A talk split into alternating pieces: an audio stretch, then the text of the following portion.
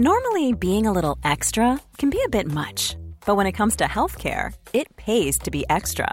And United Healthcare makes it easy with Health Protector Guard fixed indemnity insurance plans. Underwritten by Golden Rule Insurance Company, they supplement your primary plan, helping you manage out of pocket costs without the usual requirements and restrictions like deductibles and enrollment periods. So when it comes to covering your medical bills, you can feel good about being a little extra. Visit uh1.com to find the Health Protector Guard plan for you. Le Rendez-vous Tech est une émission sans pub ni sponsor qui est financée entièrement par ses auditeurs. Aujourd'hui, nous remercions Jean-Luc Léon Dufour, Jean-Charles P, Quentin Roulier, Gott, Wesh Patoche, dont je suspecte que ce n'est pas le nom euh, officiel, Charles Misson, Antoine Siffer, Benoît Bouillard et Sovanara Hack. Merci à vous tous et si vous aussi vous souhaitez soutenir l'émission, c'est très simple. Vous allez sur le lien euh, présent dans les notes de l'émission patreon.com Bonjour à tous et bienvenue sur le Rendez-vous Tech, l'émission qui explore et qui vous résume de manière compréhensible toute l'actualité tech, internet et gadgets.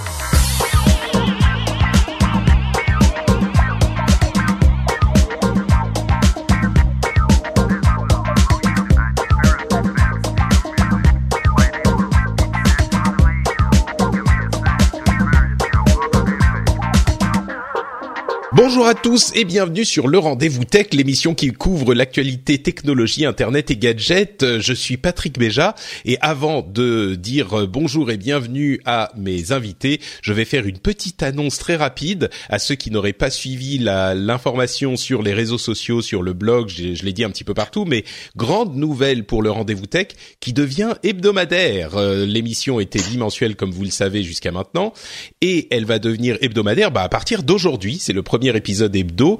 J'ai tous les détails et on va en parler un petit peu plus dans dans quelques temps, euh, dans dans euh, dans quelques minutes après avoir parlé du Patrick, Mobile World Congress. Oui, Jérôme. Je sais plus hebdomadaire, c'est une bosse ou deux bosses, je sais plus. Oh, oh, oh, on, on, on continue toujours dans le même esprit. Au moins, il y a des choses qui ne changent pas. Et cette voix donc que vous entendez, c'est celle de Jérôme Kainborg qui se joint à moi et qui me se joindra à moi tous les premiers mardis euh, du du mois. Et normalement, on a euh, les coéquipiers de Feu Upload qui devraient se joindre à nous pour euh, cet épisode avec Jérôme. Euh, malheureusement, tous les deux sont indisponibles pour cet épisode précis et nous les remplaçons par euh, avantageusement, je dirais, par le sieur Pepe Garcia qui se joint à nous directement depuis New York, euh, mais pour nous parler, on va dire pour 20-25 minutes pour nous parler du Mobile World Congress qui a eu lieu il y a quelques jours de ça et auquel euh, tu étais. Comment ça va, Pepe? Bonjour, bonjour les garçons. C'est super gentil de m'inviter dans votre émission. Comme ça, c'est génial. En plus, une bonne nouvelle. Euh, elle passe tout. Vous la, vous la faites tous les jours maintenant. C'est ce que j'ai compris tout à l'heure. C'est- génial. Ah non, non, Même ça, moi, j'ai pas osé le faire professionnellement. J'arrive pas tous les jours. Moi, je vous admire. Vous êtes mes stars. mes stars. Bon, C'est- je- Non, non, non, non, c'est la mienne tous les jours, hein, Patrick. euh, oui, lui, oui, non, euh, moi je suis pas aussi aussi euh, courageux que Jérôme quand même, faut pas exagérer. Non, mais parce que nous en fait, on privilégie la, la qualité plutôt que la quantité, Jérôme, tu vois. C'est Non, pour mais ça t'as est- raison. Moi, de toute façon, je fais ça tous les jours. Ça m'évite de rentrer trop dans les dossiers. Hein. Tu, tu me connais. Bah justement, on, on a on a un gros dossier qu'on va évoquer. On a des news et rumeurs dont on parlera, qui sont plus nombreuses bien sûr euh, après euh, que Pépé sera retourné se coucher parce qu'il est très très tôt à New York au moment où on enregistre.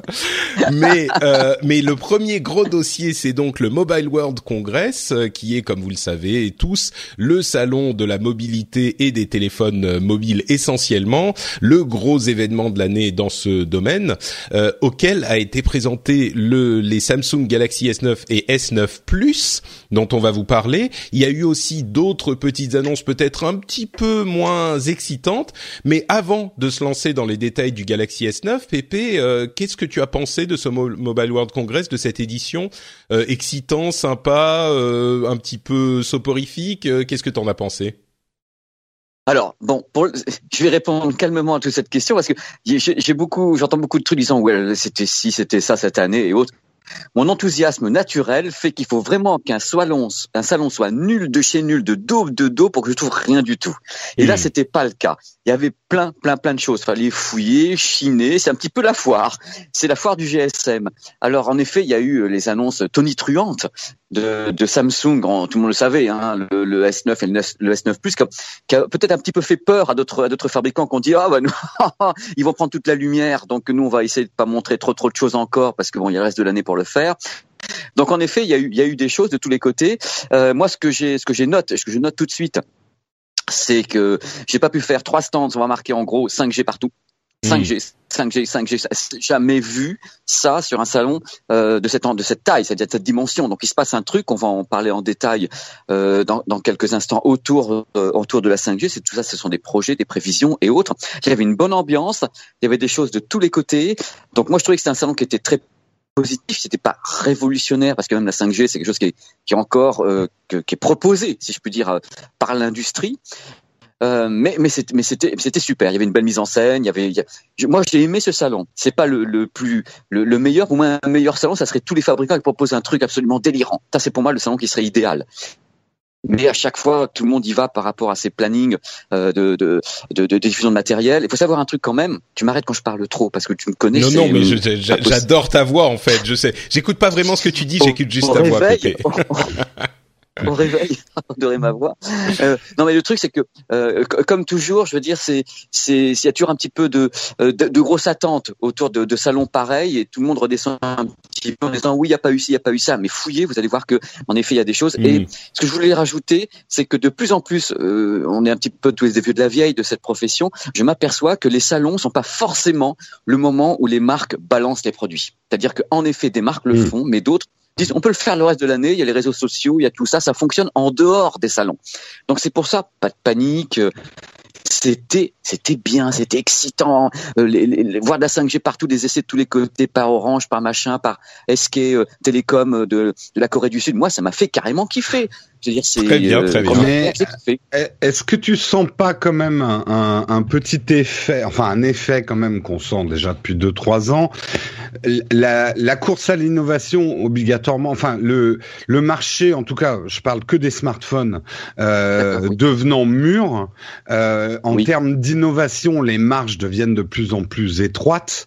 Euh, ça se bat maintenant sur des arguments plus marketing parfois que de réelles avancées technologiques logique moi, je me souviens d'une époque où quand même les smartphones avaient énormément de différences entre eux. Là, c'est vrai que je pense que le public aussi, il y a un effet de lassitude. On est quand même bien moins dans euh, les smartphones, c'est nouveau, c'est tout beau. Les gens sont beaucoup plus raisonnables avec leurs smartphones. Je crois qu'il y a effectivement, on le voit d'ailleurs dans les taux de renouvellement des smartphones, qui est beaucoup plus euh, raisonnable, comme tu le dis, qu'il y a quelques années. Euh, la plus, même des gens comme moi changent de smartphone, on va dire tous les deux ans plutôt que tous les ans. Et pourtant, Dieu sait que moi, je suis un excité de la technologie. Et on le voit d'ailleurs avec ce Galaxy S9 et ce S9 Plus. Euh, il y a des choses intéressantes effectivement, mais en gros, pour quelqu'un qui ne s'intéresse pas spécifiquement au téléphone mobile ou à ce type de technologie, Bon, c'est un petit peu un Galaxy S8 euh, amélioré, même enfin c'est la même chose chez tous les constructeurs. Euh, moi qui ai mon, mon iPhone 10 et dont je suis très content, force est d'avouer que euh, c'est pas non plus un téléphone fondamentalement différent de ce qu'on avait il y a un an. et en l'occurrence, bah, parlons de ce de ce S9 je, je les, les, caractéristiques principales, je pense, euh, bon, il y a un déplacement du capteur d'empreinte digitale euh, qui est mieux placé. C'est un truc que demandaient les gens sur le S8. Euh, il y a des, un écran qui est, selon DisplayMate, qui, qui fait des calculs et des tests sur ce type de technologie, le meilleur écran de l'histoire du monde, même, même par rapport aux, télévisions. Hein, c'est c'est impressionnant. Et, malgré ça, bah, c'est comme tous les écrans de téléphone, ils sont tellement bons aujourd'hui que, bah, oui, il est meilleur. C'est comme tous les autres écrans, bah, il est meilleur, mais à moins de les voir vraiment l'un à côté de l'autre, bon, bah, ils sont tous satisfaisants. Il y a l'appareil photo euh, qui là propose une vraie euh, différence euh, puisqu'il y a une double ouverture à 1.5 et à 2.4 qui est une première sur les téléphones surtout mobiles. Le diaphragme mécanique. C'est ça, voilà, qui est mécaniquement qui s'ouvre de manière différente. Bon, un mm. processeur plus puissant, des des, des haut-parleurs stéréo, les AR emoji, donc des sortes d'emoji composés à partir de votre visage qui sont animés, les AR emoji toutes ces choses-là, un mode super ralenti de 960 euh, images par seconde, il prend 0,2 secondes et les transforme en 6 secondes, c'est un méga méga ralenti. Bref, énormément de choses. Le, le Dexpad qui vous permet de connecter votre S9 euh, a un, un moniteur pour l'utiliser comme ordinateur de bureau qui est encore amélioré, qui a l'air vraiment utilisable. Bref, tout un tas de, de nouveautés qu'on va pouvoir détailler. Euh, mais je te repose du coup la question de, de Jérôme pour le commun des mortels, euh, c'est pas un, c'est comme bah, les derniers iPhones, les derniers. On est toujours dans cette tendance d'incrémental euh, qui fait que c'est un petit peu mieux, mais qui, qui ne vaut pas forcément de changer de téléphone tout de suite si on a, si on y est satisfait du de celui qu'on a aujourd'hui. Euh, Qu'est-ce que t'en penses toi qu'il a eu dans les mains? Oui, je l'ai entre les mains, puis j'ai regardé tous les autres. C'est-à-dire, moi, je ne me focalise pas sur un sur un produit. Le truc, c'est que, en effet, pour répondre à ta question, je, je peux pas être en désaccord. C'est pas possible parce qu'en effet, il faut quand même savoir que nous, comme on est, euh, on est des professionnels et qu'on et qu'on adore euh, tout le moins de petits trucs étant plus parce que ça me fait kiffer parce que je suis un gamin de 3 ans. Euh, le truc, c'est que le public, en effet, pour le public, ce sont des petits bonus, mais qui ne changeront pas leur life. Il faut savoir un truc important et je vais rebondir sur ce que tu dis et que j'ai trouvé, euh, j'ai trouvé très argumenté. C'est que par contre, ce que moi j'ai remarqué, c'est que au niveau des, des fabricants euh, qui proposent des téléviseurs entre guillemets début de gamme, moyenne gamme, je parle, à, je pense à tous les Wico, les Honor et autres, on trouve maintenant pour 150, euh, 200 euros des produits qui font largement le boulot pour le grand hmm. public. Alors que les autres années, on avait du mal à trouver des écrans 18 neuvième, des trucs comme ça. Et là, on se retrouve avec des tas de matériel qui se pointent et, et, et, sincèrement, quand je dis la gage, je dis mais bon sang, euh, ça, il y a, y, a, y a, je veux dire, il y a deux ans, ça aurait été peut-être une petite révolution en lui-même. Et là, on les trouve. Il y a la marque Echo qui proposait un, un téléphone qui, un smartphone qui est skié. Hein. Il coûte 80 euros. Il a un écran 18 neuvième dessus. Il est en 3G, ok. Mais c'est pour donner des tendances sur les produits qui sont en effet beaucoup moins onéreux, qui déjà font vachement bien le taf. Et ça, c'est un truc qui est bien pour le grand public. En effet, après, ça marche par je dirais pas par euh, par caste, mais par euh, par niveau en effet, où on a des matériels qui sont des, comme tu sais, les flagships, on les les vitrines. Dans la vitrine, on essaie de mettre des trucs qui sont un peu plus kiffants et qui vont qui vont donc se battre avec d'autres vitrines d'autres fabricants. Mais globalement, c'est pas ce qui est peut-être différenciant pour le grand public, hmm. qui lui va se dire bon ok à chaque fois on te rajoute un petit truc de rien du tout. Moi le diaphragme euh, mécanique sur le S9, bah écoute euh, voilà c'est ça va pas changer ma life. L'écran qui fait vachement mieux à des mesures où il faut que tu une ventouse sur l'écran pour savoir qu'il fait vachement mieux alors qu'à l'œil nu tu te dis ouais, ouais. t'es gentil mais je vois bien l'image, je vois bien les couleurs. Qu'est-ce qu'il a de plus? Bah oui mais mets la hmm. ventouse, tu vas voir le delta E est vachement mieux. Oui, bon, ça va, Coco, on a compris maintenant. Donc, si tu veux, quelque part, je me, mets à la, je mets à la place des fabricants. Ils se doivent, en tant que fabricants, de faire le taf aussi et de proposer des trucs en plus. On sait très bien que le prochain iPhone va essayer de battre tout ce qui a été fait auparavant et que le S10 le fera et que le 10 le Alors Justement, ça fait partie du boulot. Justement, le S9, euh, excuse-moi Jérôme, je te, je te donnerai la, la, parole juste après, en particulier sur la question de, de l'appareil photo, parce que c'est ta spécialité, mais sur, sur le S9, quand tu l'as entre les mains, euh, du coup, avec ton, ton regard d'enthousiaste, est-ce que pour le coup, il y a quand même euh, un truc intéressant, des trucs que tu as notés sur l'appareil en général? Qu'est-ce quelle, bah, quelle impression il t'a fait quoi? Bah, moi, je, je, connais bien les Samsung, je connais bien euh, le, monde, le monde d'Apple. Le truc, c'est que je l'ai eu entre les mains. Il est vrai que le problème, c'est que j'ai pas pu partir pendant une semaine dans un pays euh, chaud pour le pour le, le, manipuler sur le terrain, faire les photos et autres. Ce que j'ai vu, c'est que moi, en tant que mec qui aime l'audio, les haut-parleurs stéréo, ça peut paraître rien du tout, mais c'est super important, surtout avec un écran 18 neuvième. C'est-à-dire que quand tu as le smartphone devant toi avec l'écran 18 neuvième, tu peux taper Netflix avec vraiment la stéréo sur le côté ou même Dolby Atmos si tu fous un casque et autres. Il y a des trucs qui sont quand même importants pour moi. Euh, l'écran, bon, l'image était magnifique, mais j'ai pas balancé la ventouse dessus pour savoir s'il fait mieux que que le Huawei euh, P10 qui était à côté. Hmm. Mais c'est vrai que ou même que le S8 de l'année dernière, euh, qui, oui, très bon. Eh oui, moi, je, tout à fait. Je veux dire, c'est ce sont des écrans qui sont déjà un sacré niveau. C'est-à-dire que ces matériels-là, il faut savoir que justement, euh, vous parliez de l'iPhone 10, qui a pour moi un écran fabuleux également. Euh, je veux dire, on est déjà sur des sur des niveaux de performance des couteaux suisses qui sont absolument dingues. Et c'est vrai, je reviens sur ce que vous disiez tous les deux. À un moment donné, le couteau suisse a aussi ses limites euh, techniques, les limites d'innovation. On va pas attendre qu'il vole qui ramène le café. Je veux dire, c'est à un moment donné, il peut. Il ça serait pas, mal. Mais... oui, mais il faut être réaliste. tu vois, le, truc, c'est qu'à un moment, l'appareil peut pas aller plus loin que même l'imagination. Je veux dire, soit il devient mmh. transparent, soit soit il fait un truc pas possible, mais moment donné, il y a toujours un, capteur. Vous savez très bien que les gens l'utilisent parce qu'ils font des photos, donc le capteur est super important. Et même sur les produits maintenant à 150, 200 euros, les capteurs commencent à faire le boulot. Donc euh, le truc après, on s'adresse à des, à des castes, à des strates, mais c'est mais ce sont des vitrines et c'est important que ces vitrines existent parce que ce sont elles qui font vivre le reste des gammes et le reste des marques. Donc euh, là-dessus, je suis enthousiaste en effet. Euh... Voilà. Mais c'est pas révolutionnaire. Je reprends ta question. Le S F9 Plus ne sont pas révolutionnaires, mais je pense pas que l'idée de Samsung c'était faire une révolution, c'est de faire progresser certains points. C'est vrai, c'est vrai.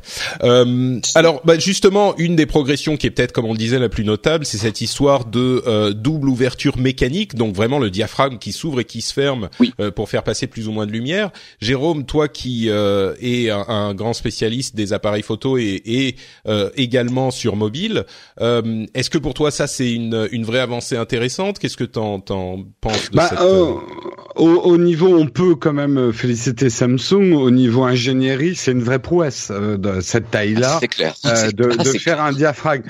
Après, est-ce que ça va vraiment changer les photos de Monsieur Tout le Monde Non. Euh, disons que le mode automatique va être relativement intelligent. Il va ouvrir la très grande ouverture euh, dès qu'on passe euh, sous une certaine luminosité pour optimiser la luminosité. Sans luxe. Sans luxe, ouais, en dessous de sans luxe. sans luxe. Il va, il, il va ouvrir. Pour quelqu'un qui s'y connaît, euh, honnêtement, oui, on aura un tout petit peu plus de, on aura un tout petit peu moins, pardon, de profondeur de champ si on ouvre grand pour avoir un tout petit peu plus d'effet bokeh. Mais honnête, enfin, non, ça va, c'est pas, c'est pas une innovation majeure dans la photo pour smartphone. Ça me surprend que tu me dises ça parce que parce que justement l'un des grands problèmes de la, enfin il y a deux problèmes de, de ce que je comprends pour les appareils photo qui restent à conquérir sur les smartphones, c'est la taille du capteur qui reste petite et euh, la possibilité de choisir son ouverture. Mais ça veut dire qu'avant on pouvait le faire en, en, en logiciel ou Attends, non. Le, le, le truc c'est qu'il faut quand même réaliser aussi bon soit nos smartphones. On parle de l'optique qui font la moitié de mon ongle. Euh, donc des ouvertures. Alors euh, c'est bien f1.4, f, mais ça n'a rien à voir avec ce type d'ouverture que tu aurais sur du gros verre sur des appareils photo et la différence qu'il peut y avoir entre un f1.2 et un f1.4 sur des gros objectifs et sur un petit objectif comme ça, elle est quand même beaucoup moindre. Et attention, l'objectif, il a deux, le, le, diaphragme a deux positions là sur le S9. Il en a pas, euh, tu peux pas. on peut pas passer de l'une à l'autre progressivement tu, quoi. Tu peux pas te mettre à F22 par exemple pour faire du paysage et avoir tout hmm. net. Euh, c'est un changement relativement mineur entre deux ouvertures différentes. C'est pas non plus la souplesse où tu peux choisir ton ouverture comme sur un réflexe et tout ça. Mais attention, je veux pas cracher dans la soupe. C'est, euh, on y arrivera et ils y arriveront. Mmh. Il y a actuellement dans des laboratoires des recherches de malades sur comment arriver à faire des verres euh, aussi petits, mais qui auraient des capacités de grands verres. Ils sont en train de travailler sur des. Enfin bon, je, je rentre pas là-dedans. Oui, oui, mais c'est pour la recherche, pour l'avenir. qu'on croyait impossible il y a encore deux ans. Il y a deux ans, je t'aurais dit non, on n'arrivera jamais à la qualité d'un réflexe sur un smartphone. Maintenant, j'en mettrai pas ma culotte au feu. Euh, D'accord. les expressions de Jérôme. Ok. Ils, avancent, ils avancent énormément. Après, pour résumer, ça va être un excellent. Moi, j'avais déjà trouvé que le Note 8 était le meilleur smartphone photo. Euh, je l'ai. Euh, j'appelle ah avec là. Le Note 8 en photo, pour moi, battait même presque à plat de couture les iPhones. En vidéo, je suis très déçu par le S9. Chaque année, je dis ça, j'ai l'impression de me répéter. Euh, pour la vidéo, euh, le, les iPhones restent pour moi largement supérieurs. Quand on sait que le S9 va faire de la 4K 60 images secondes, youhou, génial. Oui, mais que pendant 5 minutes. Ah, dommage. Hmm. Voilà. Et ils euh, y sont pas encore. Ils savent pas encore faire chez Samsung ça. Et il y a un traitement vidéo différent, enfin traitement euh, de la photo différent en basse lumière. Ils ont changé une partie du logiciel sur le S9. Enfin, c'est, moi, j'ai pas encore testé le produit. Oui, c'est une frustration. Je suis pas allé sur le terrain euh, quelque part. Voilà, à New bah York. Bah voilà, moi j'attends le soir, quoi. je suis très impatient, de, très impatient ah, de le bah, tester, hein, cela dit. Total, total. J'en peux plus, je suis au taquet. Mais tu vois, Patrick, juste pour terminer là-dessus, à, quel point le reste ne m'intéresse pas dans le smartphone, c'est que si je fais un test, ça sera uniquement sur la partie photo. Le mmh. reste m'intéresse beaucoup moins parce que j'ai l'impression de répéter la même chose que l'année dernière. C'est vrai qu'il y a peu de, de différence, mais un des facteurs différenciants qui pourrait peut-être intéresser euh, certains de nos auditeurs, c'est donc cette fonctionnalité DeX qui existait déjà euh, avec les S8. Donc c'est une sorte de, de, pad sur lequel vous posez l'appareil, vous le connectez, euh, et il permet de connecter le, le, le, truc à un écran d'ordinateur. Et la nouvelle version donc avec le S9 et un, un pad à plat qui permet d'utiliser le téléphone comme trackpad et même comme clavier de manière à ce qu'on n'ait pas besoin d'avoir en plus un, une souris ou un clavier si on veut faire quelques petits trucs. Il y a des améliorations dans le logiciel. La résolution va jusqu'à 2560 x 1440 qui est une résolution de plus en plus utilisée. Euh, ça, ça peut commencer à devenir un argument, euh, je pense. On en parlait déjà l'année dernière. Là, ça se, ça se confirme. Euh, je ne sais pas si vous avez un, un retour là-dessus. Si tu l'utilises, toi, euh, Pépé, avec ton, ou bah, peut-être que. Hmm? J'ai le Dex en effet, mais je n'utilise pas particulièrement euh, avec avec le Note 8, avec un parc smartphone, je, je l'ai pas fait. Mais l'idée en effet, c'est que j'ai vu des démonstrations, mais pas que chez eux. Hein. C'est-à-dire que Samsung faisait des démos, il y a d'autres fabricants qui travaillent là-dessus euh, pour qu'en effet le smartphone ait une place encore plus importante dans le monde informatique. Et en effet, avec les trackpads, avec euh, faire monter la, la, la, la, définition, enfin la résolution, parce que c'est là le problème. J'ai pas vu que chez eux, mais c'est vrai que c'est une tendance. Si j'ai oublié d'en parler tout à l'heure, c'est une tendance aussi de faire le smartphone. Le couteau suisse Ouais, mais toi tu le tu l'utilises pas encore euh, dans ton quotidien. Euh, bon, donc on est on n'est pas encore à, un moment où. Non. Euh, est-ce que tu as vu d'autres choses à ce MWC qui t'ont qui t'ont marqué? On a vu HMD, enfin avec les Nokia, la licence Nokia qu'ils ont, le le Nokia banane là qui revient. on a vu des, des, téléphones de Matrix. voilà, c'est ça, le téléphone bah, de Matrix. Ouais de Matrix. Mais enfin, ils ont ils ont raison de faire ça tous les ans. Ils font le buzz en, ressuscitant un produit qui est iconique.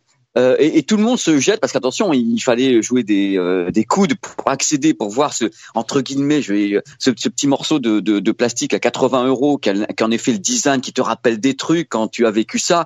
Et l'année dernière, ils avaient fait ça également et tout le monde était là. Moi, moi, je suis pour ce genre de résurrection dans le sens où dans le cas présent, contrairement à l'année dernière, Nokia a quand même balancé la 4G possibilité d'avoir des applications sur le produit. Il y a toujours Snake, parce que bon, un Nokia s'il n'y a pas Snake, euh, c'est pas c'est pas possible, je veux dire. Donc ils ont. Oui, ils puis il y a les apps HTML5. Euh, il y a c'est une version modernisée comme le le 3310 de l'époque, quoi. Hmm.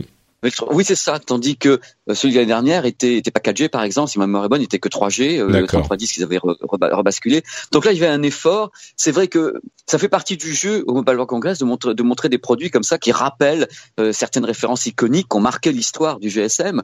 Donc euh, j'ai vu ça. En effet, il y a, y a, LG qui proposait une version plus évoluée entre guillemets euh, du, euh, du LV 30, la version S qui s'appelle ThinQ.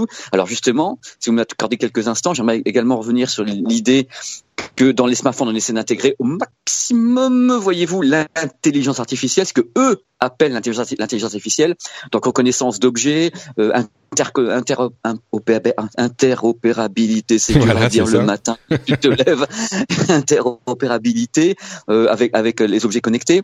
C'est-à-dire que vraiment, on sent que on essaie de faire progresser le smartphone en le rendant intelligent. J'aime pas ce mot intelligence artificielle parce que ça veut tout dire et rien dire. On sait pas ce qu'il y a dedans, on sait pas comment il se On a vu du branding. Je crois que c'était chez Asus ils avaient AI pour tout quoi, AI photo, AI euh, clavier, ça, ça fait rêver les gens. Mm. Ça me fait penser quand on mettrait 4K partout pour dire ah tiens l'écran est mieux. Oui pas de 4K ouais, de 3D voilà c'est ça amuse-toi euh, joue avec balance tes billes.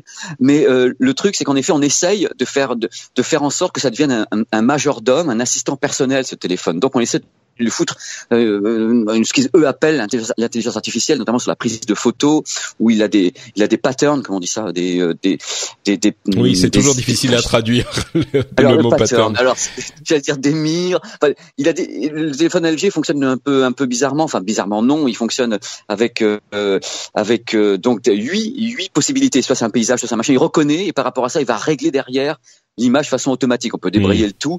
Il y a beaucoup de smartphones qui vont en effet essayer de reconnaître ce qui, ce qui photographie, qui reconnaissent des objets pour en même temps faire une interconnexion avec euh, avec euh, un, site d'achat ou un truc sur Google pour essayer de demander renseigner par rapport à ce qu'il voit. C'est-à-dire qu'on essaie de lui donner une pas une conscience, une intelligence. C'est-à-dire qu'il photographie un truc, il voit un truc, il doit l'analyser pour te renseigner toi. Tu vas quelque part dans un musée, paf, tu regardes, bah tiens ce tableau, c'est machin, ces trucs. Est-ce que tu, tu veux une copie du voilà.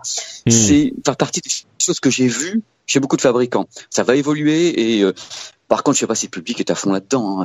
C'est moi ce qui m'intéresse, c'est le public. Est-ce qu'il va en penser? Est-ce qu'il a envie d'utiliser? S'il trouve que c'est nul, que ça, ça n'a rien à faire. Je continue à penser que le public veut que ça aille vite, un smartphone, qu'on photographie correctement, qu'il soit léger, que l'écran soit bon pour regarder des, pour regarder Netflix. Enfin, c'est, moi, je regarde autour de moi, c'est comme ça que ça se passe. Ils sont hmm. pas en train de compter les pixels, un truc comme ça. Après, c'est normal que certains le fassent. Bah justement, une autre tendance qu'on a vue euh, dans, dans, chez beaucoup de constructeurs, c'était euh, bah, qui confirme la tendance de l'année dernière, c'est la fin des bordures. Euh, il y a énormément de téléphones qui avaient des bordures extrêmement fines, et du coup, pour placer la, la caméra, ils sont mis à copier le, le, le comment on dit le notch de, de l'iPhone 10. Euh, il y avait des designs qui étaient assez. Euh, je, il y a beaucoup de gens qui l'ont qui l'ont noté. Euh, Il y en a huit ouais, smartphones qui ont le, le notch en haut, enfin, on- le- ce qu'on appelle l'encoche, tu vois. c'est ça, huit. voilà, ce qui fait un peu quand bon. c'est sorti, les mecs étaient là, oh mon dieu, l'encoche, eh, quel horaire, et tout. Et les mecs qui balancent les smartphones. Il y, a- il y avait deux copies d'iPhone absolument dingues, je sais plus quelles sont les marques, j'ai regardé les trucs, dit, mais c'est, mais c'est, c'est WTF, WTF, quoi. Ouais, c'est ça, truc, ouais. quoi. Mais bon, au- au-delà marrer. de ça, je suis pas Au- Au-delà Mhm. de ça, c'est quand même la, la fin des, des bordures, quoi. Là, c'était clairement. Oui. euh, tu le confirmes, ouais.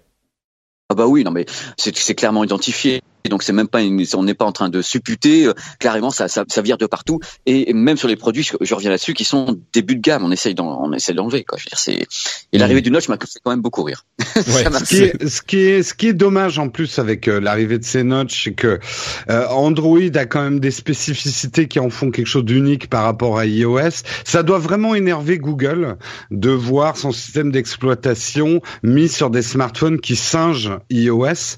Euh, et je pense que ça ne fait que renforcer la stratégie maintenant de Google euh, de faire des pixels et ses propres Android pour mettre en avant les éléments différenciants et même supérieurs euh, d'Android par rapport à iOS. Et c'est vrai que même dans les interfaces, je citerai pas de marque, mais il y en a, tu les ouvres, tu as l'impression, enfin, si tu t'y connais pas comme nous, il y a des gens, tu vois pas la différence entre un iPhone et un Android. Hmm. Je, oui, je, tu je vois, note vraiment. que Google a, a, hum, implémenté dans, dans, dans l'OS Android la possibilité justement de gérer des écrans qui ont cette encoche. Donc, euh, ils savaient. Mais, mais je crois que, tu sais. En l'occurrence, c'est pas vraiment une question d'aller singer euh, pour spécifiquement la question de l'encoche. C'est que quand tu euh, arrives à un niveau de bordure euh, aussi fin que ça, euh, bah il faut bien que tu mettes la caméra quelque part. Alors il y a des, des constructeurs qui trouvent des astuces euh, qu'ils ont euh, brevetées avec genre une petite caméra qui est dans le bord du téléphone et qui se qui sort genre vers le haut euh, quand tu as besoin d'utiliser l'appareil, ce genre de choses. Mais euh, c'est il n'y a pas mille manières d'intégrer un appareil photo à moins qu'on puisse le mettre sous l'écran et là on n'y est pas encore avec Ouais, les... mais- Ouais, mais c'est hyper dangereux parce que ça va énerver Apple. Il va se décider à enlever encore des trucs. euh, ils vont supprimer les appareils photo juste pour être différenciants maintenant, Apple. Alors, allez-y mollo, hein, Android. Hein. Bientôt, on va Bon. se retrouver avec une plaque en alu hein, chez Apple. D'autres choses euh, à, à noter du salon, des, des trucs peut-être tu disais t'as chiné, t'as trouvé des trucs euh, peut-être un petit peu différents qui n'ont même euh, pas forcément à voir avec le les téléphones mobiles ou quelque chose de, de notable Pépé ou on a fait un petit peu le tour? Non, bah, faudrait revenir trois secondes sur la 5G parce que quand j'ai Ouais. commencé l'émission en parlant de ça, euh, il faut surtout que les gens euh, décompressent un grand coup parce que là, quand, quand on, moi je regarde un peu les, les, les, les comptes rendus de tous mes confrères et mes collègues, j'ai vu qu'en effet la 5G et même moi j'ai fait des vidéos sur la 5G sur ma chaîne YouTube. Euh, Enfin, j'en ai fait une dans tous les cas pour essayer d'expliquer les choses et je pense que les gens euh, vont commencer à se dire ah ça y est non mais euh, non ah, mais non mais c'est foutu non mais on a on n'a pas on n'a pas encore la 5G on a encore la 4G il faut que la 5G arrive très très vite on est vraiment dans quelque chose où il y a des expérimentations qui vont être faites par Bouygues, par machin, par truc, euh, sur Bordeaux, sur autre pour la France, la Corée du Sud également, mais on n'y est pas du tout. Hein. Pour le moment, c'est l'industrie qui va s'en emparer de façon très très forte. Pourquoi? Parce que la 5G est, est, est une condition sine qua non déjà pour les véhicules autonomes, pour les drones professionnels, pour pour beaucoup beaucoup d'applications et beaucoup de de, de, fa- de facettes de l'industrie pour commencer pour que ça aille plus vite. Euh, et je pense que le grand public va être euh, malheureusement un petit peu beaucoup en retard là-dessus. Alors, il faut expliquer également que la 5G euh, permettra, euh, je crois, une connexion de 1 million de matériel en haut débit au kilomètre carré. C'est-à-dire c'est un truc de folie quand ça sera vraiment installé. Elle pourra être opérationnelle dans les tunnels, dans les centres commerciaux, ça passera partout quand ça sera opérationnel. Il faut revoir toute l'infrastructure, il faut revoir plein de trucs. Donc, on va entendre beaucoup parler de la 5G.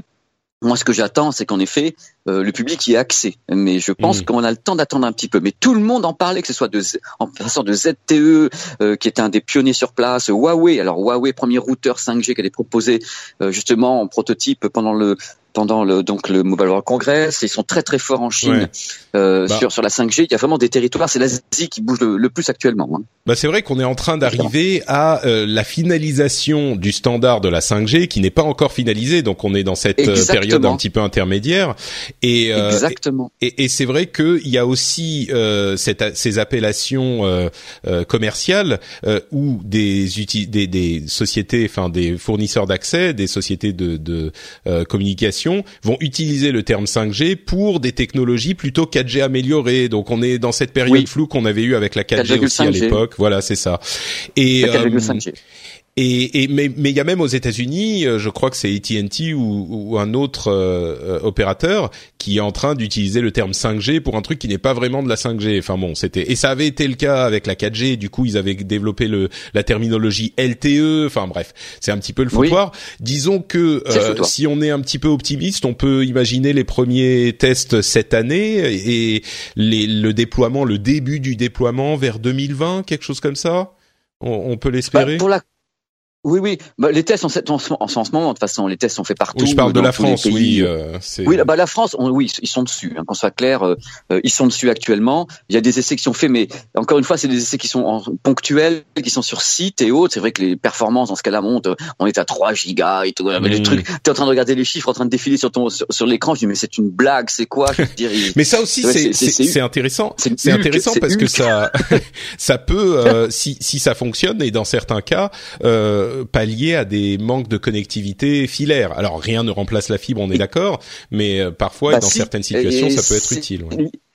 L'idée de la 5G, c'est de, c'est de justement de remplacer, enfin d'être une version de la fibre en aérien. Alors le truc en plus, c'est que la 5G permettrait d'aller dans les zones euh, où actuellement même la 4G. Euh, alors tout ça, c'est sur le, papier. Hein, moi, je passe mon temps à parler mmh. avec eux. Ou alors tous les endroits où il y a des zones blanches, voyez-vous, dans tel ou tel pays, patelin et autres. On dit voilà, 5G passera partout, euh, dans les tunnels, machin truc, en haut, en bas, sur les côtés. On est là en train de se dire, bon, on va être bombardé d'ondes, c'est pas possible.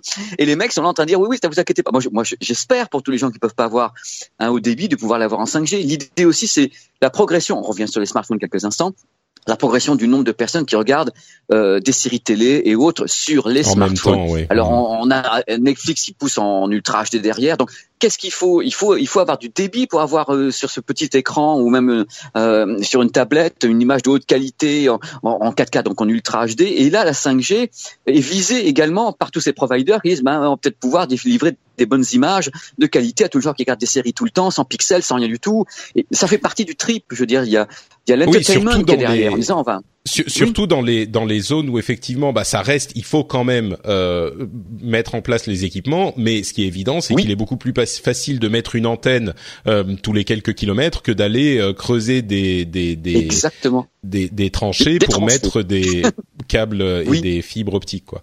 Enfin bon, écoute, le gaming est visé aussi puisqu'il y a le gaming qui est oui, il y a une bonne latence normalement. gaming avec la réalité oui, c'est ça avec une latence totalement réduite. Enfin moi j'ai des caractéristiques techniques euh, quand je vois ça, je me dis oh là là là, mais est-ce que c'est bien Et puis après, je me dis mais alors, mais est-ce que je serai vivant quand je ouais, le vois On n'y est pas encore, on n'y est pas encore. Mais la 4G est arrivée finalement plus vite, je crois, que qu'on ne l'imaginait. Donc euh, peut-être, on verra, on verra. Moi, euh, je suis enthousiaste, hein. Pardon? Je suis enthousiaste, tu me connais, je, oui, oui, j'attends bah, ça. C'est, et c'est ça qu'on attend de toi aussi, mon cher ah Pépé. Euh, bon bah écoute, je pense que ça nous fait un petit tour d'horizon du Mobile World Congress, effectivement. Donc euh, je crois qu'on a qu'on a un petit peu fait le tour. Je vais te proposer de, de retourner te coucher du coup, puisque tu es euh, à New York comme on disait et qu'il est très très tôt pour toi. Euh, tu peux pas nous dire hein, pourquoi tu y es. C'est c'est NDA ah, super secret. Hein. Ah si si si. Ah. J'y suis pour me montrer parce que cette ville ne me connaît pas encore assez. Et je me dis bon, ils ont jamais vu ça, donc autant autant y aller. autant y aller très bien, très bien. dans les rues avec un panneau Vive PP World et tout. Euh, non, je suis ici pour les téléviseurs. Va dire les téléviseurs, nouvelles technologies, toutes les technologies autour des téléviseurs. Je peux pas encore parler, j'ai un NDA. Donc euh, bon bah écoute, euh, justement, dis aux auditeurs où ils peuvent te retrouver euh, avant de nous quitter, ah. histoire qu'ils aient les infos euh, dès qu'elles sont disponibles quand le, le NDA sera tombé. Alors, euh, alors oui, alors sur les réseaux sociaux parce que c'est là que ça va être balancé en premier. Donc euh, mes réseaux sociaux, donc c'est PP Garcia 75 pour Twitter, Insta, Snapchat et autres. Je balance tout, Periscope aussi, et ça sera sur la chaîne YouTube particulièrement euh, PP World. Euh, voilà. Alors, je vais faire une vidéo certainement explicative ou deux en fin de semaine ou la semaine prochaine pour voir un peu ce qui se passe ici.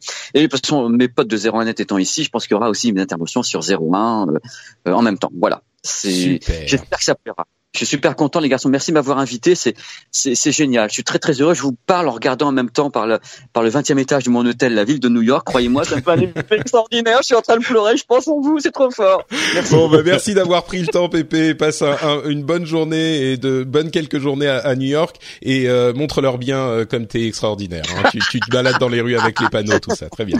Allez, allez bisous les gars. Bisous tout le monde. Ciao, Pépé. Salut, bébé. Ciao. Ciao. Bon. Moi quand, moi, quand je regarde par ma fenêtre, je vois le gardien qui sort les poubelles de mon, de mon, appart dans le 18e. c'est un peu moins sexy, c'est un peu moins sexy, oui.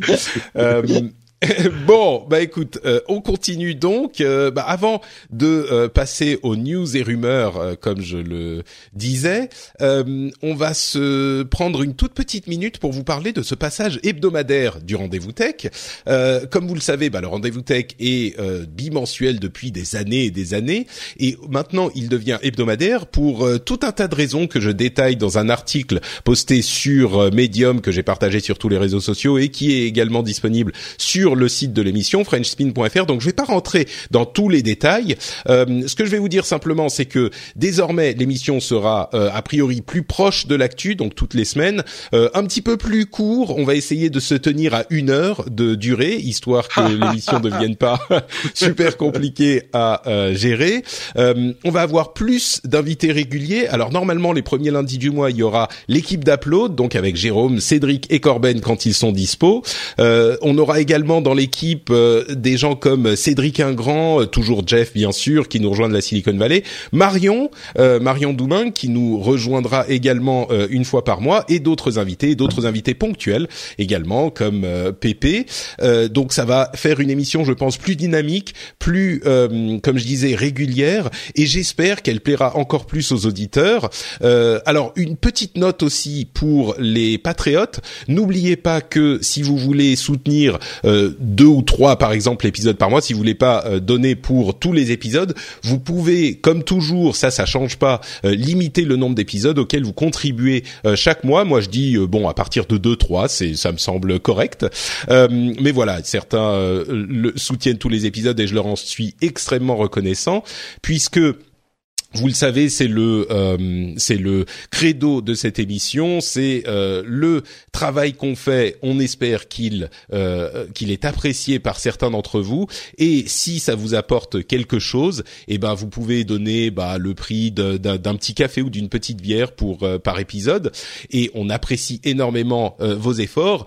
Aujourd'hui, je voudrais également remercier certains qui sont certains d'entre vous qui sont allés s'inscrire sur Patreon. en l'occurrence, c'est l'inadapté moi je le trouve parfaitement adapté, euh, Guillaume T, Armitage, Sylvain Cutilas, Note Pampan, euh, Pierre-Olivier Isérable, Florent, Olivier Gérardi, Christian Pierre et Audrey David. Merci à vous tous. Vous pouvez euh, soutenir l'émission sur patreon.com slash rdvtech. Le lien est dans les notes de l'émission. Et comme vous vous en doutez, le fait de faire cette émission toutes les semaines, bah, ça va demander un petit peu plus de travail, surtout avec le petit qui crie à côté mais euh, je pense que ça vaut le coup. C'est vraiment une nouvelle étape dans euh, l'évolution de cette de cette émission qui existe depuis euh, fou bientôt dix ans. En If you thought the only way to get a more defined jawline with natural-looking results was through surgery, think again. Juvederm Volux XC is a non-surgical injectable gel filler that improves moderate to severe loss of jawline definition and can help you achieve natural-looking results with little downtime. Even better, this improved definition lasts up to one year with optimal treatment. No maintenance required. Improve jawline definition for a smooth, sculpted look with Juvederm Volux XC. For important safety information and to find a licensed specialist, visit juvederm.com. That's J U V E D E R M.com. Not for people with severe allergic reactions, allergies to lidocaine, or the proteins used in Juvederm. Common side effects include injection site redness, swelling, pain, tenderness, firmness, lumps, bumps, bruising, discoloration, or itching. There's a risk of unintentional injection into a blood vessel, which can cause vision abnormalities, blindness, stroke, temporary scabs, or scarring. Talk to a licensed specialist specialist to find out if it's right for you. Hey, I'm Ryan Reynolds. Recently, I asked Mint Mobile's legal team if big wireless companies are allowed to raise prices due to inflation. They said yes. And then when I asked if raising prices technically violates those onerous two year contracts, they said, What the f are you talking about, you insane Hollywood ass? So to recap, we're cutting the price of Mint Unlimited from $30 a month to just $15 a month. Give it a try at mintmobile.com slash switch. $45 up front for three months plus taxes and fees. Promo rate for new customers for limited time. Unlimited more than 40 gigabytes per month. Slows. Full terms at mintmobile.com.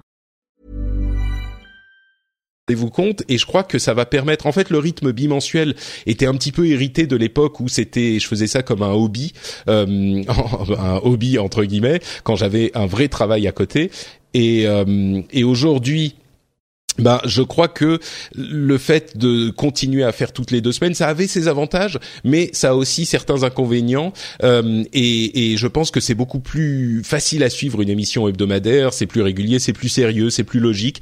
Donc euh, voilà, j'ai décidé il y a quelques semaines, quelques mois de ça, de prendre cette euh, nouvelle direction. J'en ai parlé avec les patriotes, ils sont au courant depuis un bon moment, et je crois que les réactions étaient plutôt positives. Donc euh, j'espère que ça vous plaira aussi. Et euh, sur ces bons mots, on va continuer avec la deuxième partie de l'émission où on vous parle des news et des rumeurs un petit peu plus rapides.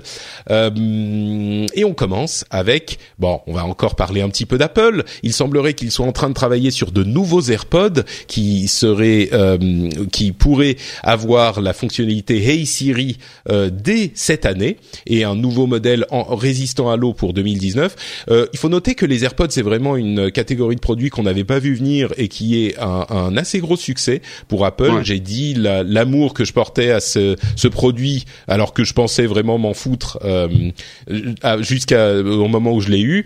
Je note simplement que Hey Siri, euh, c'est une fonctionnalité que j'attends pas forcément, étant donné le peu de choses que peut faire Siri, qui est vraiment en retard sur la concurrence euh, des intelligences artificielles. Mais voilà, c'est quand même un, un, un produit qui est notable. Euh, je crois que tu es assez fan de ton de, de des AirPods également, non? Ou à moins que tu n'en aies pas. Moi, non, non, moi, c'est les Beat Ah, 6, d'accord. moi. Ah oui, c'est ça. c'est euh, un peu l'équivalent. Enfin, c'est euh, c'est l'autre l'autre les autres écouteurs qui ont la même puce que le, mais qui ont pas le même form factor que les. Moi, j'aime pas ça. trop. Enfin, le truc, c'est que je suis pas assez ordonné. Et, Ah, et- tu les perds. et- euh, ah bah oui, non. Puis remettre un truc dans une boîte à chaque fois, euh, ça m'énerverait au bout de deux mois. Quoi. Bon, et ils auront euh, possiblement également des euh, écouteurs, euh, pour le coup, des gros écouteurs sans fil, mais euh, ce qu'on appelle euh, over the ear, donc euh, des gros écouteurs, pas juste des écouteurs qu'on met dans les oreilles, qui pourraient arriver à la fin de cette année ou au début de l'année prochaine. Donc ça, c'est les rumeurs pour les écouteurs d'Apple. Toujours avec Apple, on peut vous parler un petit peu de cette décision de justice qui a été prise dans le cadre de l'opération qui avait fait l'organisation Attack. Euh, vous, vous, ils avaient été dans l'Apple Store de l'Opéra euh, et ils avaient un petit peu occupé l'Apple Store de l'Opéra. Ils étaient plusieurs dizaines avec des pancartes, euh, des, des haut-parleurs, etc. Et ils avaient euh, fait valoir tout un tas de demandes et de euh, critiques de la société à la pomme, comme on dit chez les vrais médias. Alors Apple avait évidemment euh, euh, demandé à ce que les cette cette, euh, ce type d'opération soit impossible. Et il y a eu une grosse surprise euh, de la part du juge qui fera plaisir à certains d'entre vous que moi je trouve un petit peu euh, un petit peu surprenante. Euh, c'est-à-dire qu'ils ont euh, décidé enfin le juge en question a euh, pris la décision que il n'y avait pas de raison d'interdire aux militants d'attaque d'aller dans les Apple Store.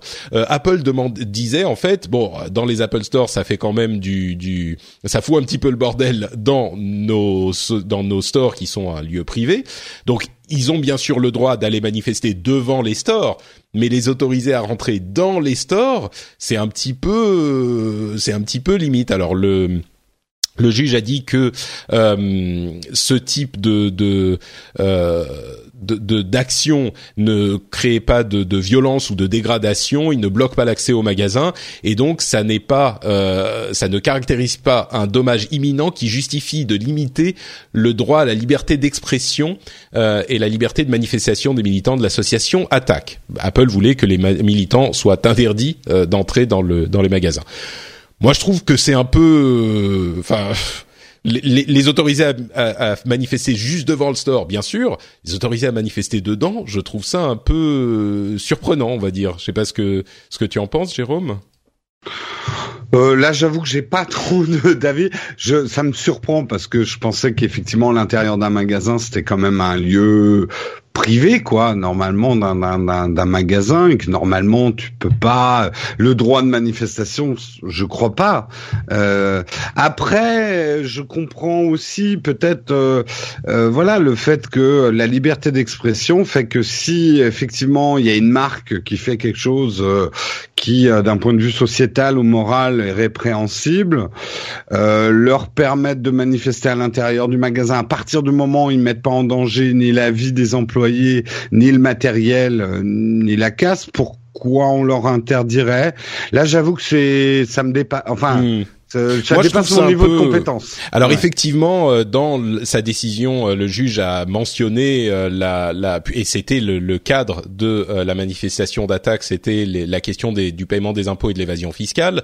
bon, moi je trouve ça un petit peu hallucinant qu'on autorise des gens à aller foutre le bordel dans le magasin. Parce que oui, ils vont pas casser des trucs, mais ah bah, Apple n'a qu'à payer ses ils ont qu'à payer leurs impôts. Hein. Oui, non, mais je suis d'accord.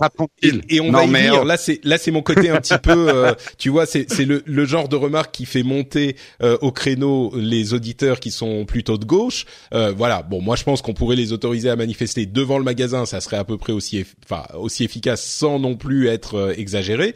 Maintenant, euh, mon côté un petit peu euh, euh, euh, anti-capitaliste ressort aussi dans mon approbation d'une décision de l'Europe qui s'apprêterait dans les mois à venir à créer une nouvelle taxe sur le chiffre d'affaires des géants du web, qui serait une taxe qui se qui serait entre 2 et 6 euh, plutôt plus proche de 2 que de 6 d'après ce qu'on comprend, mais c'est une initiative française d'ailleurs euh, qui semblait être un petit peu difficile à mettre en place mais qui visiblement a eu reçu le, le soutien euh, de suffisamment de pays européens pour visiblement être euh, en train d'être négocié et même euh, d'après Bruno Le Maire soit possiblement mise en place bientôt.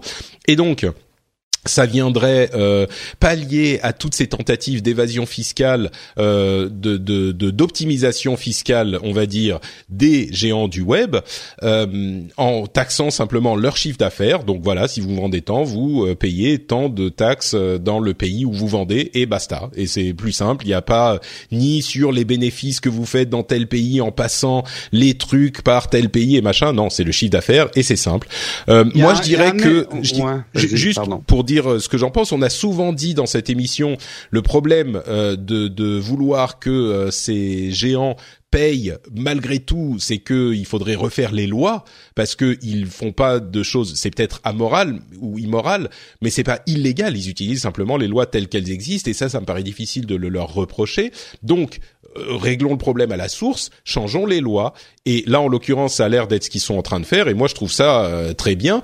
La petite complication, c'est à quelle société est-ce qu'on va appliquer ça et en vertu de quoi est-ce que Apple ou Google ou Amazon devraient payer alors qu'une autre société ne doit pas payer cette taxe? Bon, euh, ça, à la limite, c'est un détail qu'il faut régler effectivement, mais qui me paraît moins important que le fait de permettre légalement euh, la juste taxation de ces sociétés, quoi. Ouais. Après, je suis pas un spécialiste, mais il y a une chose qui m'inquiète là-dedans. Je comprends pourquoi techniquement ils veulent faire sur le chiffre d'affaires et pas les bénéfices, parce que les bénéfices sont pas forcément calculés sur les territoires où sont faits le chiffre d'affaires. C'est ça. ils exportent les bénéfices et ils les exportent dans les pays où ils sont le moins taxés. Donc forcément, euh, euh, le, calcul des bénéfices se fait euh, peut se faire au final ailleurs, quoi. mais d'une société à l'autre, tu n'as pas le même rapport au chiffre d'affaires. Tu prends par exemple Amazon qui est une société qui fait un énorme chiffre d'affaires, mais avec des marges relativement réduites sur euh, sur la vente des produits. Donc, je sais pas, je suis pas spécialiste du euh, du truc, mais je me dis, est-ce que ça va pas créer un effet de bord où du coup ces sociétés vont se mettre à optimiser pour faire les chiffres d'affaires les plus bas possibles avec euh, les marges? Et du coup, est-ce que ça va pas avoir des conséquences pour nous les consommateurs? Je j'en sais rien. Encore une fois, suis pas spécialiste du truc, mais je sais que d'une manière générale, euh, on n'impose pas sur le chiffre d'affaires en France, par exemple, les entreprises françaises, parce que ça serait pas, enfin, je crois pas en tout cas, parce que ça serait pas juste. C'est effectivement une, une, problématique, mais je crois que on arrive dans un dans une situation ici où euh, oui, il y a des, des, des problèmes que peuvent poser ce type de solution. C'est toujours le cas quand on parle de n'importe quelle solution, mais euh, le, le, problème que pose l'absence de solution est plus important. Euh, je pense vraiment, contrairement à ce que pourraient penser certains, que effectivement ces problèmes d'optimisation fiscale sont réels euh, et qu'il faut trouver une solution à un moment. Et oui, la solution est peut-être pas parfaite, mais c'est mieux que de pas avoir de solution. Et je pense qu'on est dans ce cas comme dans souvent, on en parle, euh, j'en parle souvent avec plein de gens. Le mieux est l'ennemi du bien, et si là on a une solution qui marche pas trop mal, oui, voilà. Non, mais moi je trouve que c'est, il faut euh, après, je m'interroge juste sur les conséquences à long terme d'une oui, oui. taxation du chiffre d'affaires, en fait. Bon, à voir, à voir. Et puis À surtout, voir. à mon avis, le, le plus gros problème, c'est qui taxer par cette méthode et qui ne pas taxer. Oui, Donc, qui euh, est un GAFAM. c'est euh, ça. Qui n'en est pas. euh, Et le, GAFAM d'hier n'est peut-être pas le GAFAM de demain. Exactement. Donc, comment établir les critères Euh, Bon, c'est c'est sans doute une question qui sera posée à des gens plus intelligents que nous. Euh, Microsoft, puisqu'on parle de GAFAM et pas de GAFA, euh, Microsoft a précisé les limitations de son système Windows 10 euh, sous ARM, processeur ARM. Alors, on pensait qu'il y aurait quand même une immense compatibilité des processeurs, enfin des Windows 10 ARM, donc processeur type mobile, on va dire, avec le Windows 10 classique. En pratique, il semble qu'il y ait quand même euh, des, des limitations assez importantes. Euh, il n'y aura pas d'application 64 bits, il n'y aura pas de driver euh, x86, donc il faudra que les drivers soient conçus spécifiquement, pardon, pour euh, Windows ARM, ce qui est logique, mais ce qui veut dire que la transition sera pas aussi simple qu'on aurait pu l'espérer il y a il y a quelque temps. Donc les machines Windows ARM seront bien, mais euh, elles seront pas des Windows 100%. On va dire ça sera des Windows 10 euh, à 80% en fonction de vos utilisations, quoi. J'ai un peu peur qu'on retombe dans les problèmes de Windows RT euh, sans le dire. Euh, c'est ça qui me fait un peu peur, quoi. C'est la crainte. Euh, je crois qu'on a quand même une, euh, un pourcentage de compatibilité beaucoup plus important qu'avec Windows Ouais, RT. mais Mais oui, Oui, mais va pas à expliquer. 100%. Ouais. va expliquer au grand... le problème c'est toujours le grand public Euh, nous à la limite euh, tech savvy et euh, pas tech savvy hein, tech savvy euh, et intéressé on sera au courant que telle app tourne pas ou qu'il faut la 32 bits et tout mais c'est pas comme ça que tu abordes un marché grand public quoi Bon, je crois que il a, bah, toutes les apps sont encore disponibles en, en 32 bits. Euh, tu vois, les, les gros euh, drivers seront euh, recompilés. Donc, je crois que pour le grand public, justement, ça sera moins sensible. Je crains que ça soit surtout pour des gens qui ont besoin d'une application spécifique où ils vont se dire ah merde, celle-là, elle fonctionne pas pour Ouais, telle ou telle raison, tu vois. peut-être peut-être Euh, Google a établi un petit rapport sur euh, le, les demandes de retrait euh, de liens suite au euh, droit à l'oubli. D'entre 2014 et 2017, ils ont reçu 2,4 millions de demandes de retrait de liens euh, de la part de citoyens de l'Union européenne et ils ont euh, ils ont suivi la recommandation donc de la demande dans seulement 43% d'entre eux. Euh, ça veut dire qu'ils ont estimé que presque 60% d'entre eux n'étaient pas légitimes.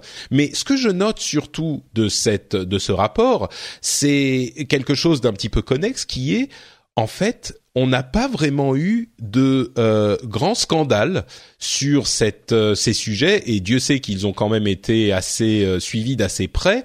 Euh, la question des, des, des- du droit à l'oubli, quand on a commencé à en, parler, nous on était les premiers ici à dire attention, ça peut mener à des des hum, dérives euh, inquiétantes et puis on met ces, ce, ce choix dans les mains de Google, euh, c'est pas forcément une bonne chose.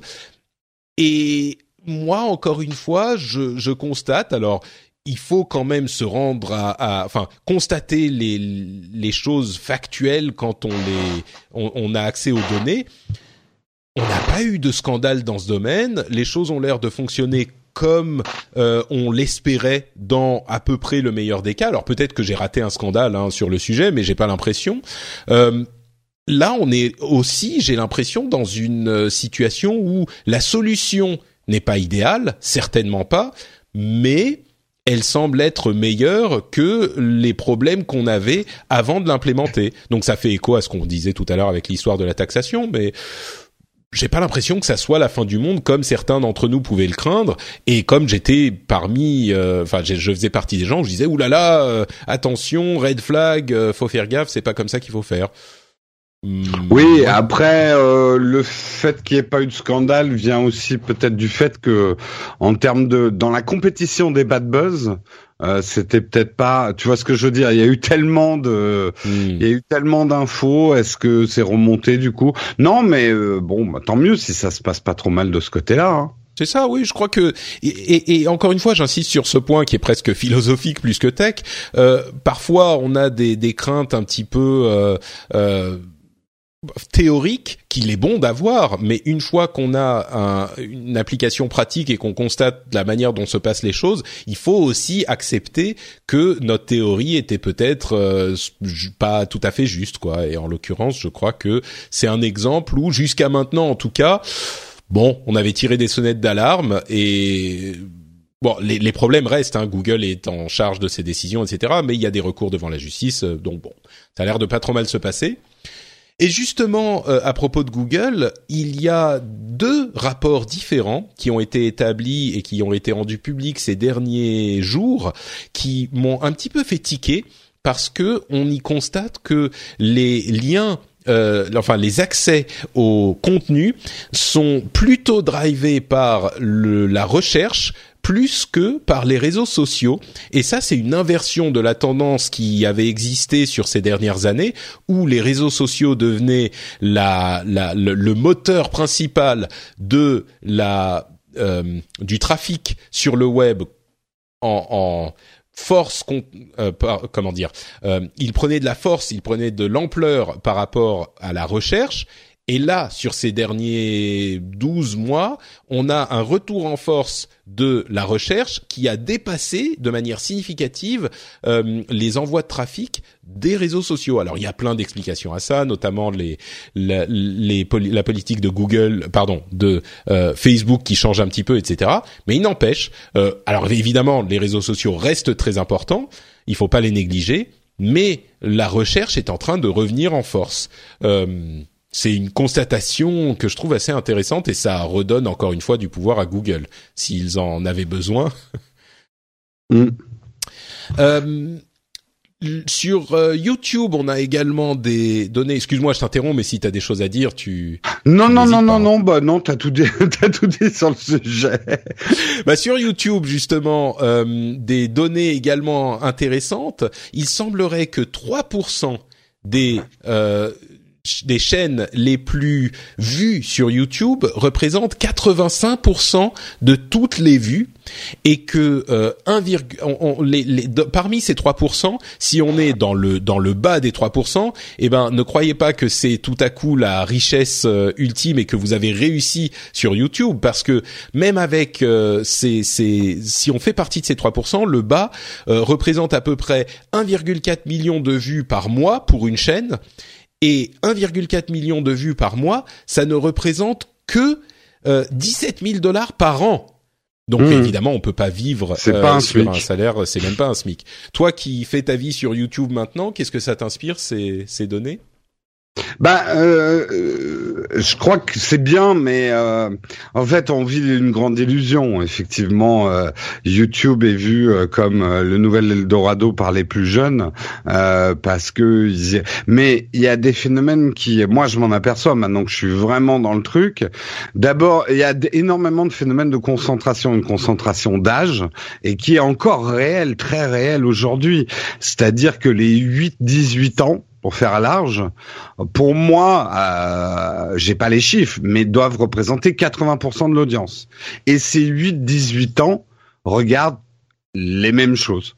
Euh, et donc, effectivement, aujourd'hui, euh, et sont, contrairement à ce qu'on croit, bon, ils changent souvent de chaîne, ils s'abonnent, ils se désabonnent, mais ils restent un peu dans le même sérail, et surtout sur le même type de sujet et même traitement de sujet.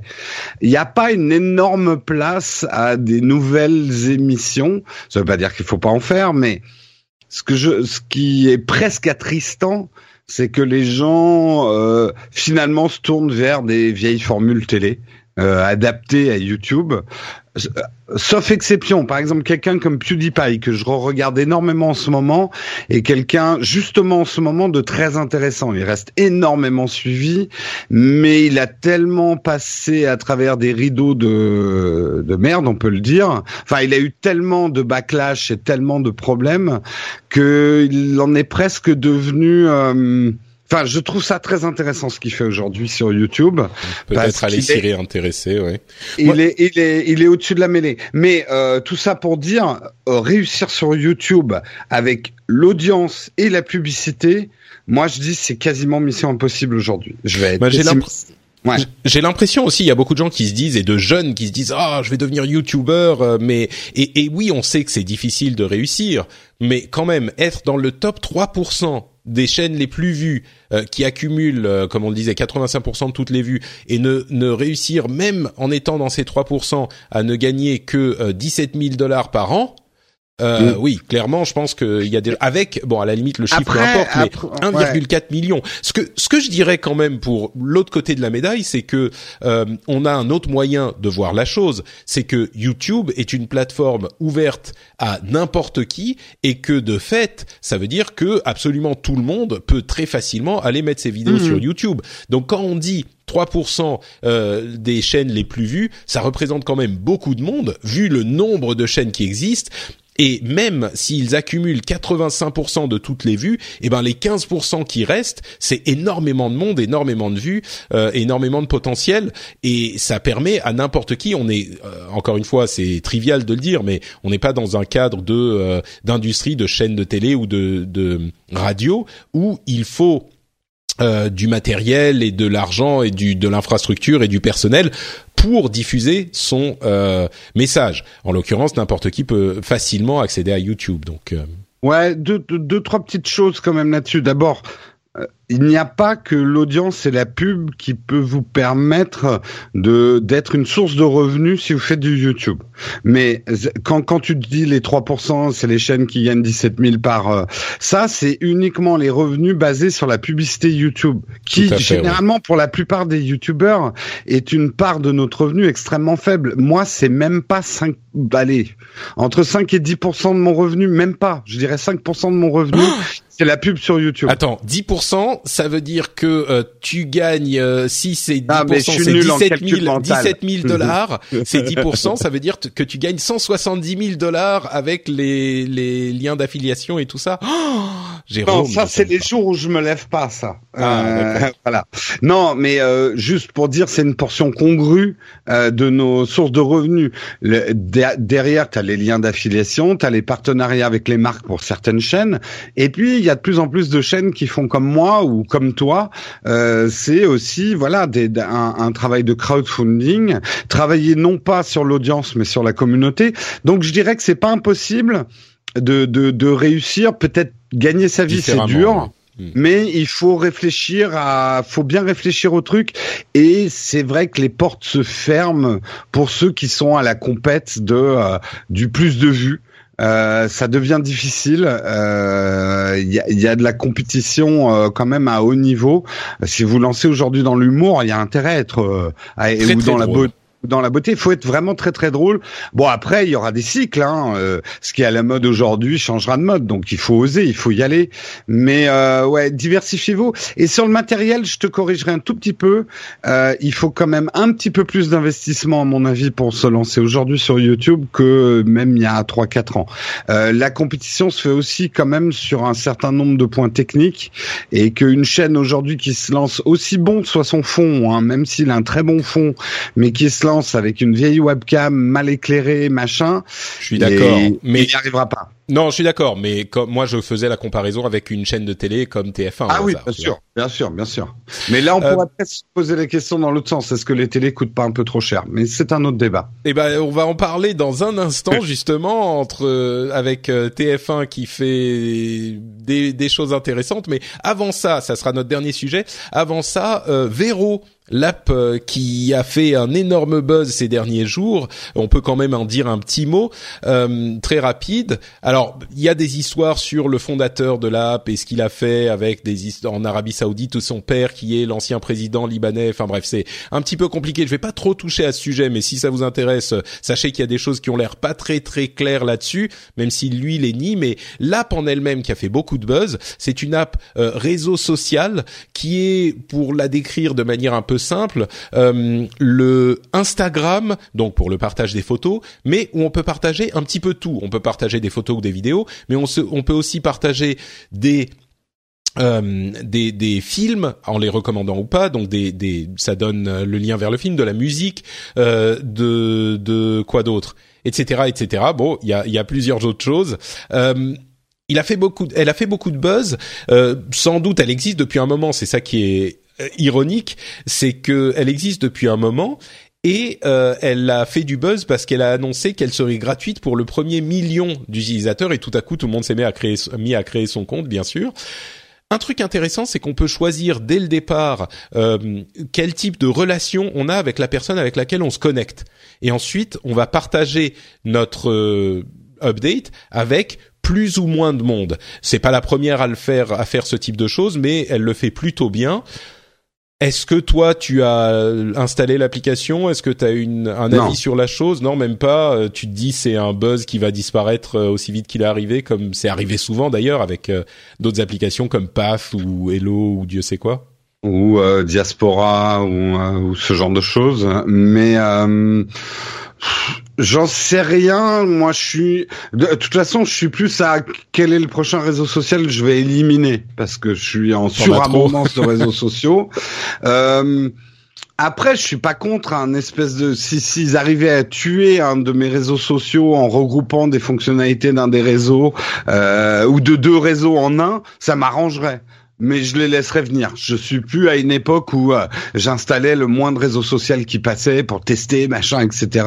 Partager trois photos euh, et puis après me, ça passait de mode. Si Véro euh, prend prend prend de l'ampleur, euh, le le truc qui est Mais quand tu même feras pas partie des premiers millions qui auront accès gratuitement à l'application. Ça, sans j'en ai rien, mais rien à J'en ai rien à foutre. Enfin, désolé, hein, mais c'est ça, ça, c'est c'est comment faire son premier million d'utilisateurs. Tu fais comme ça. Hein.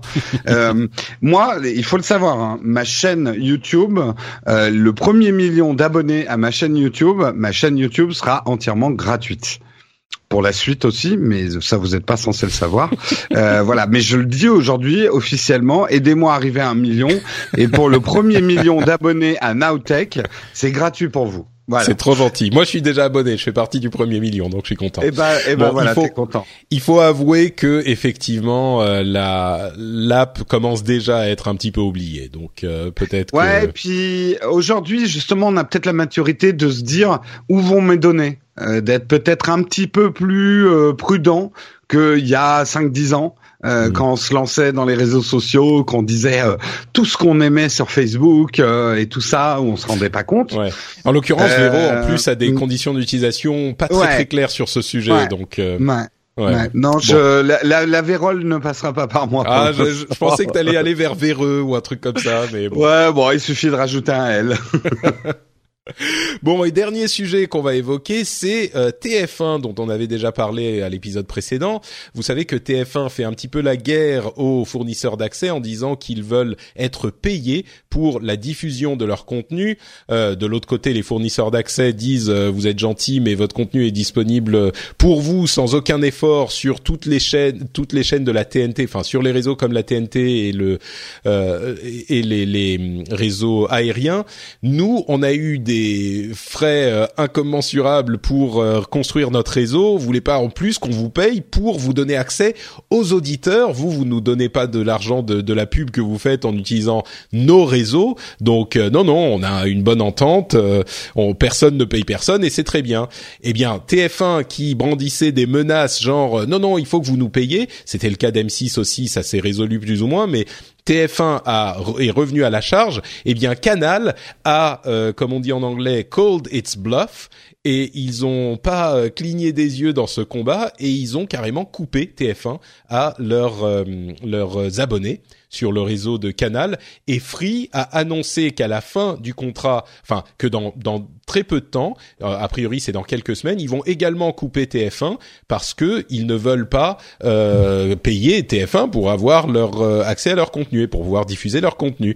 et là évidemment TF1 se retrouve comment on dit euh, es chemise. Voilà. Euh, le cul à l'air, on va dire. Voilà, les, les, les fesses à l'air, parce que c'était, enfin, je pense que clairement c'était un bluff. Et là, ils réagissent avec euh, ah cette décision est scandaleuse. Nous étions en train de négocier. Comment avez-vous pu couper notre contenu, machin? Évidemment, c'est très problématique pour TF1 puisque ça veut dire que leur audience diminue de manière significative, euh, mm. même si ça représente que quelques pourcents. Le groupe Canal, c'est déjà beaucoup. Et si en plus Free ça met la force du côté des FAI, euh, je pense que TF1 va très très vite faire marche arrière, ça va se résoudre, mais pas se résoudre comme TF1 l'aurait l'aurait voulu. Moi, je suis plutôt je suis plutôt, c'est je suis un petit peu dans l'esprit. Je sais que c'est c'est des grandes sociétés qui euh, eux ils sont tous en train de protéger leurs intérêts, c'est normal. Mais moi, je suis plutôt du côté euh, des FAI parce que je trouve ce chantage que fait TF1 d'une part intenable et d'autre part injuste. Donc euh, moi je trouve que mm. c'est bien fait pour TF1 quoi.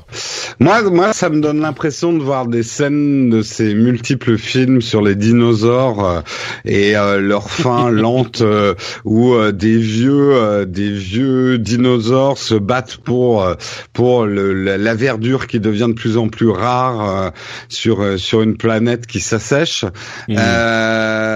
Je, je je pense que oui là c'est l'avenir de l'audiovisuel qui est en train de se jouer quelque part TF1 TF1 se rattrape. Ils vont encore très bien, hein. c'est encore des cash machines énormes, mais euh, ils sentent bien quand même que les choses changent, les habitudes des des des les nouvelles générations. Euh, je sais, hein, TF1 fait encore d'énormes audiences, etc. Mais les nouvelles générations, je sais pas euh, s'ils tiennent à TF1 plus que ça. Il y a certaines hmm. émissions qui regardent peut-être sur TF1, mais ils vont toujours les, ils vont pouvoir les regarder en replay ou les trouver quelque part. Euh, là, là, là, TF1 croit encore que tout le monde ne regarde les vidéos que sur la télé, quoi. Ils, pensent avoir plus de poids qu'ils n'ont vraiment, et, et, je crois que c'est, ouais, et je crois que c'est la preuve là pour le coup, euh, le, le, le, bluff qui n'a pas fonctionné avec Canal et maintenant avec Free. Euh, c'est pas juste euh, bon bah tant pis on va tenir sur plusieurs mois et on va voir ce que ça donne. Moi je pense que TF1 est en train de paniquer. Là ils se sont dit ah ben, euh, mais merde putain ils ont pas ça a pas marché quoi. TF1 avait cette naïveté de se dire mais les gens vont sortir dans la rue si on leur coupe TF1. Hmm. Ben peut-être pas hein. Peut-être pas.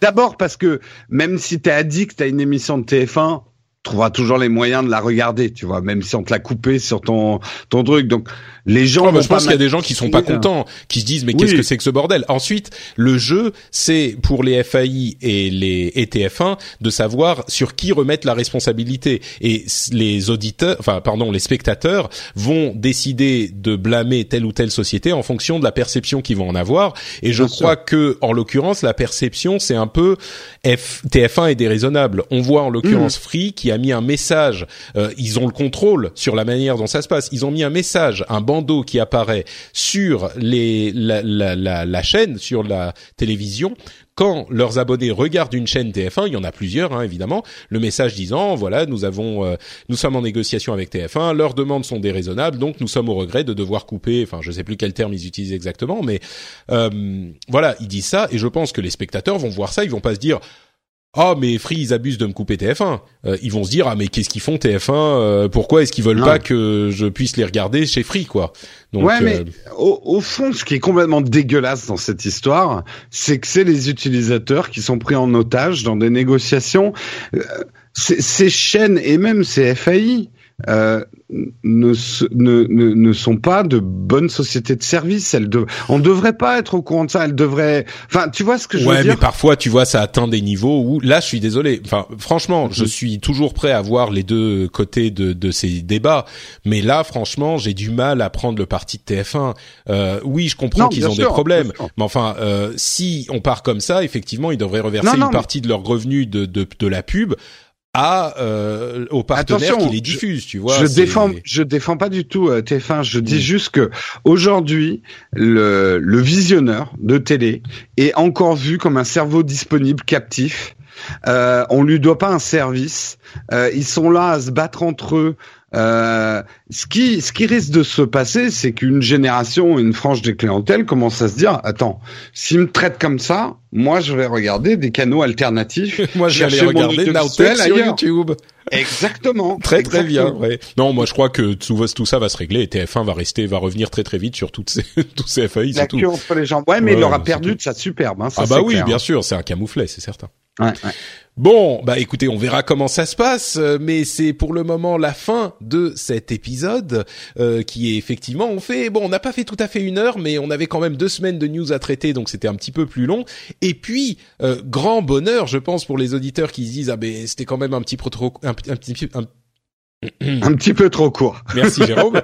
on sera de retour dans une semaine seulement. Incroyable. C'est incroyable. C'est fou. Dire dans sept jours Exactement. Un autre rendez-vous tech. Un autre rendez-vous tech dans sept jours.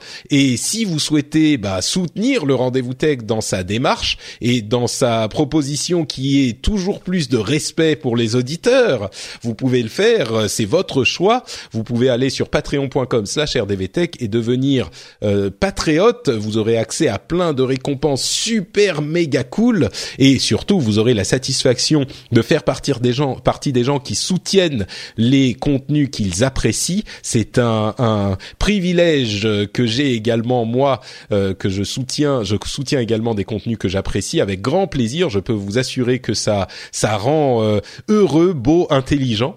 Donc euh, patreon.com/slash rdvtech pour tout ça. Le lien est dans les notes de l'émission. Et pour en savoir plus sur ce que fait Jérôme, où faut-il aller, Jérôme? Eh bien, il faut aller sur Nowtech, la chaîne Nowtech sur YouTube, euh, et vous pouvez me suivre également sur les réseaux sociaux, soit sur le compte Nowtech TV euh, sur Twitter, soit sur le compte Jérôme Kenbox sur Twitter. Pour ma part, c'est Note Patrick sur Twitter et sur Facebook. Frenchspin.fr, c'est là où vous pouvez trouver les émissions et venir commenter si vous trouvez qu'on a dit beaucoup trop de bêtises et que vous voulez nous expliquer pourquoi on s'est totalement trompé. Euh, D'ici, on sera de retour donc ben, dans sept jours seulement. J'ai déjà très très hâte de vous retrouver. Je vous fais plein de bisous et je vous dis à la semaine prochaine. Oh, c'est fou, à la semaine prochaine. Ciao ciao.